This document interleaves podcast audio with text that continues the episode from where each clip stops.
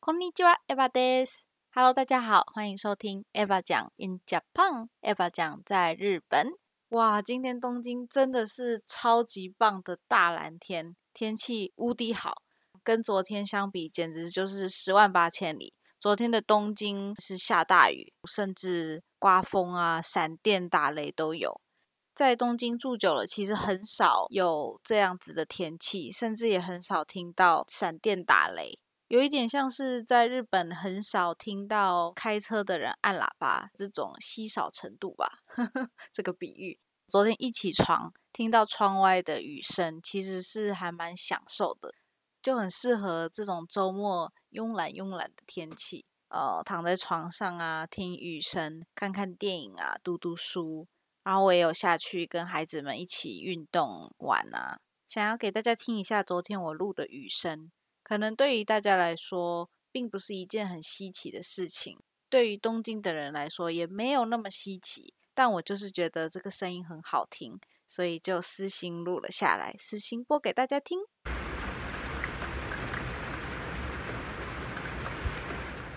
因为昨天下雨又打雷、闪电什么的，我们在楼下玩的时候，就马上想到了二楼的 Jack 桑，也就是一个家庭成员，他的狗狗，嗯、我们叫它 Hoku 酱。Hoku 酱很可爱，但是它非常害怕打雷的声音，所以我跟孩子们还冲上二楼问 Jack 桑说：“哦，Hoku 酱大丈夫？Hoku 酱没问题吧？”因为记得之前有一次也是难得的打雷下雨的天气，Jack 桑就有把 Hoku 酱带到楼下跟我们一起吃晚餐，一起陪伴着 Hoku 酱。Hoku 酱它其实是 Jack 桑的导盲犬，Jack 桑对，正如你所猜测的，它其实是看不见的。在前几集有提到的，我的高中朋友天天介绍我来远藤家吃那一顿咖喱饭晚餐的时候，那一天晚上也是我第一次认识到 Jack 桑。那天晚餐我们是一起在餐桌前聊天啊，但是一直到最后，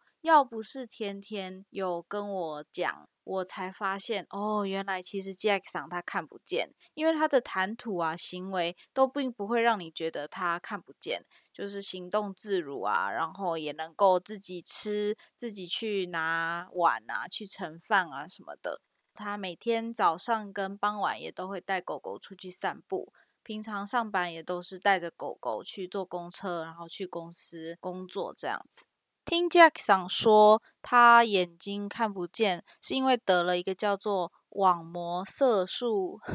变性症。我真的很不会读这些卷舌跟不卷舌的东西，所以这个东西叫做视网膜色素变性，或者是视网膜色素色素病变。听说这种病一般是发病于童年时期，然后随着时间会逐步恶化。Jack 想说，他这个大概是在小学二年级左右的时候，先是老师偷偷告诉他父母，然后他自己是在大概国小四年级左右，慢慢的自己因为病情加重，自己真正的开始意识到说，哦，我自己好像生了一种病。大概是在国小五年级，他就去了 Mogako，就是呃盲人学校。照理说这个应该是家族遗传，可是他的亲戚啊、爸爸妈妈、爷爷奶奶都没有这个病。不过他自己说很感谢以前还是看得见的，所以他对于父母啊还有这个世界是有一些视觉上的记忆跟感官的。我个人觉得 Jack 桑的人生经历真的蛮酷。所以想要跟大家今天好好的分享一下。嗯，Jack 桑他听说小时候有学过芭蕾啊、钢琴啊，然后以前的梦想啦，其实是想要当翻译家，可以接触到各个国家的人啊、文化。但是因为像刚刚说的，他在五年级左右就病情加重，在十六、十七岁的时候，他也慢慢去思考自己的未来。喜欢弹钢琴，但发现很难把它当做一个饭碗来工作。后来去想，诶，发现自己对人体啊，或者是生物很感兴趣，很喜欢宇宙啊，或者是气的一个流动。嗯，所以他后来就去了新系大学的医疗系去上课啊，去考试。后来的工作呢，在搬入远藤家之前，是在他新系的老家，就是他的房间里自己的家，开了一个叫做 Jackie 治疗院，做针灸治疗。就是三十五年以来，他会有客人上门，然后他就会用针灸的方式去治疗病人。我觉得很厉害。首先是做一个工作可以做三十五年，然后。针灸，而且他看不见呢，我就觉得这一点真的很酷。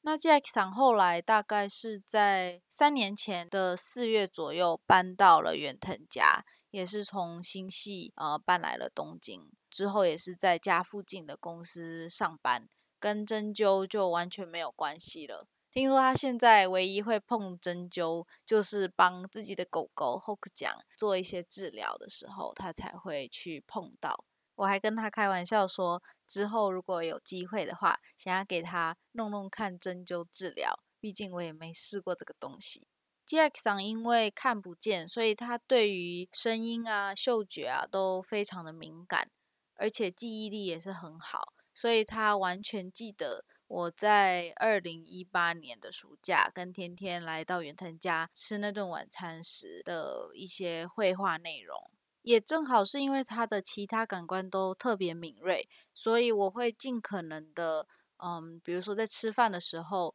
就会提前跟他描述说，哦，今晚的菜色有哪些啊？在十二点钟方向，你的餐盘十二点钟方向是这道菜啊，六点钟方向是这道菜啊。或者是说我剪了头发，家里来了新的客人，我们都会尽可能的跟他描述说这个的外貌啊，这个感官是怎样，甚至有时候我会把他的手拿过来，直接让他摸我头发的长度啊，去做一个更好的描述吧。在上一集我有提到，我们家爸爸我拓嗓的哥哥忌日当天，我们全家一起去了居酒屋喝酒吃饭。那其实那一段时间正好也是 Jack 桑的爸爸的忌日，所以我们也有带上 Jack 桑爸爸的照片。他爸爸听说也很喜欢喝酒，很喜欢吃海鲜，所以我们就想说，那正好那天晚上除了喝酒啊，吃其他的菜以外，我们还点了一道叫做 Tochio Age 的一种料理，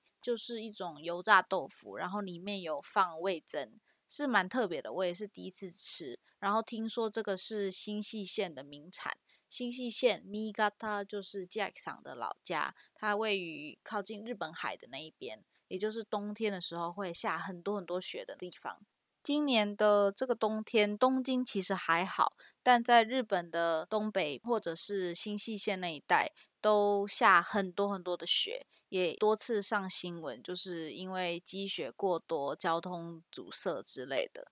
嗯，讲到新细线，它其实也是我人生第一次看到雪的地方。从东京开车到新系大概两个半小时左右，最后会经过一个隧道。记得那时候进隧道之前，车子外面看出去什么都没有，但是一过那个隧道，一出去，映入眼帘的就是满天的雪地。哇！我记得那时候整车都是尖叫声，真的很幸福，你知道吗？这种南方人的快乐，你懂的。新细线尼嘎它它的名产除了刚刚提到的，也是我第一次吃的 Tochio Age 这种油炸豆腐之外，最有名的就是新细线的米，还有新细线的米酒，那也是从米过来的。我想应该很多人都有听过新系的月光米，是的。然后讲到这个米的话，我其实还想跟大家分享一个蛮有意思的说法。在日本呢，有一个说法是一粒米有七个神，也就是说，日本人他们相信每一粒小小的米上面都住了七个大地的神明，是因为好像是嗯，稻米它是从插秧到结果嘛，都会经过各种难关，比如说杂草啊。有虫鸟来袭呀，或者是台风啊，所以必须要有农夫用心去照顾它，才能够顺利的成长。然后农夫的这种长期的用心，就会慢慢的赋予这个稻米灵性，让每一颗米粒呢都能够成为神明的居住的地方。所以这也是为什么日本人对于米饭啊，甚至是菜啊、肉啊这些大地赋予的食材，就。有一点像是对待神明一样尊重，嗯，在吃饭前一定会把双手合十，说 “itadakimasu”，我要开动了。吃饭也一定会把碗里吃的干干净净，用这样的方式去表达对大地啊、对农夫感谢的心。这种爱惜食材、爱惜食物，其实是日本文化里很重要的一环。嗯，从小就会教导孩子们要爱惜粮食啊，绝对不可以浪费啊。所以以后啊，大家吃饭的时候一定要记得吃干干净净，因为一粒米上都住着七个神明。我觉得这是一个很好的概念。这也是为什么我的个人网站 eva i n g 十一 dot com 在食物的那一页专门写了这样一句话，就是吃饭啊，食物这是生命与生命的碰撞。这一句话在我国高中的时候读到，就给了我很不一样的一个感受。不晓得大家有没有遇过特别的食物，会让你特别放慢进食的速度，好好去品味食物在嘴巴里的感受呢？如果有的话，一定要跟我分享哦。好的，那十一分钟也差不多了，在最后的最后，特别附上 Jackson 每次弹钢琴必弹的贝多芬《月光奏鸣曲》。如果你们闭上眼睛细细聆听的话，我相信一定可以感受得到 Jackson 的情感。那我们就下周末见喽，拜拜，加你。